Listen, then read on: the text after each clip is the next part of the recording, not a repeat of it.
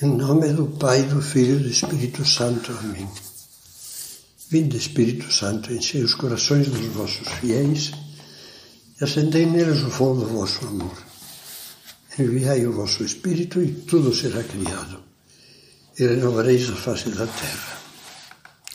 Vamos continuar as nossas meditações sobre o olhar de Cristo, tão expressivo do que ia na alma e no coração de Jesus. Era um dia de sábado. Jesus, como costumava fazer no sétimo dia de cada semana, foi à sinagoga em Cafarnaum.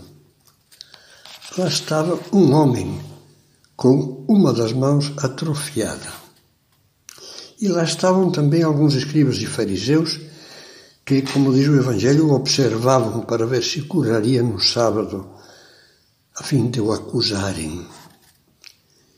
Eles julgavam com aquele pente fino e torto que curar era um trabalho proibido pela lei do descanso sabático.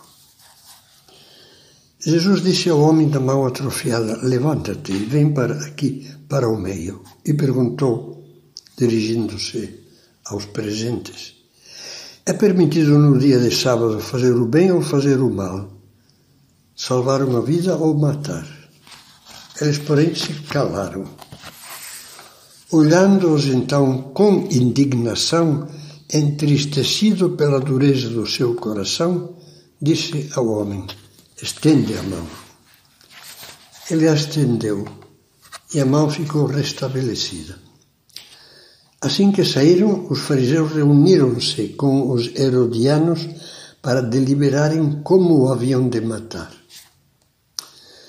Olha, poucas vezes o Evangelho fala da ira ou da indignação de Jesus. Ao longo das páginas dos Evangelhos, o habitual é que nós contemplemos Cristo misericordioso como uma fonte de luz, de paz e de perdão, empenhado em salvar. Quando se assanham contra ele na paixão, ficamos pasmados ao ver Jesus, o Cordeiro de Deus, o Filho de Deus, encaminhar-se para o sacrifício da cruz, manso e humilde, aceitando em silêncio os mais terríveis tormentos e humilhações. No entanto, há ocasiões em que não se cala. Por exemplo, perante o crime dos que corrompem crianças, tem palavras duríssimas. Diz seria melhor que lhes pendurassem ao pescoço uma pedra de moinho e os jogassem ao fundo do mar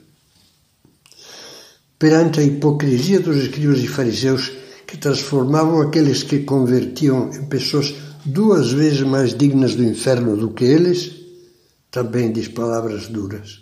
E também se indigna quando entra no templo, na casa do meu pai, e o vê profanado, convertido em um covil de ladrões.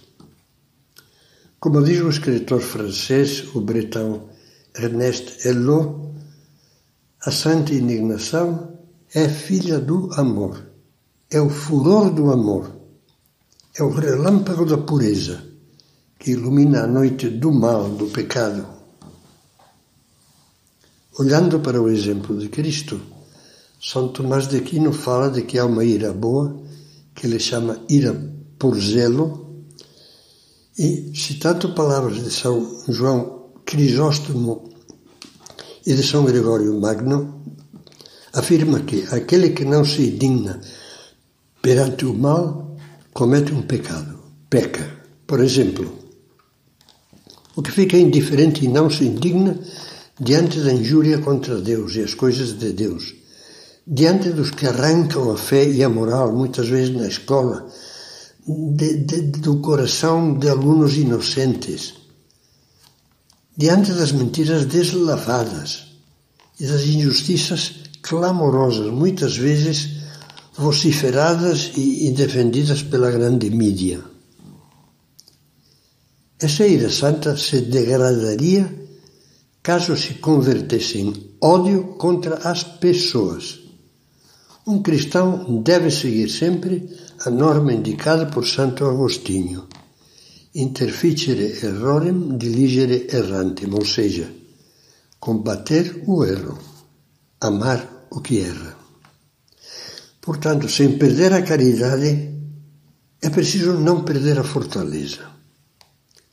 Como é que Jesus veria a você e a mim se nós, mesmo mantendo-nos firmes na nossa fé, nos encolhêssemos covardemente diante do mal, mostrássemos uma compreensão mole, sorridente, uma espécie de cumplicidade com aqueles que tentam destruir a família ou que impõem falsidades ideológicas ou deturpações morais aberrantes com força de lei.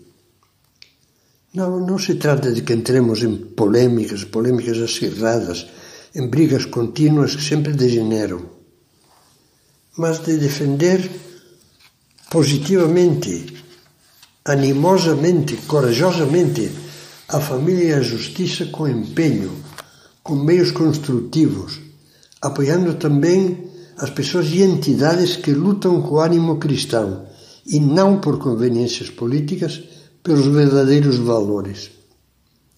E sempre será preciso rezar com grande confiança, pedindo a Deus que abençoe o nosso esforço para que a verdade abra caminho entre as águas turvas da mentira e da confusão.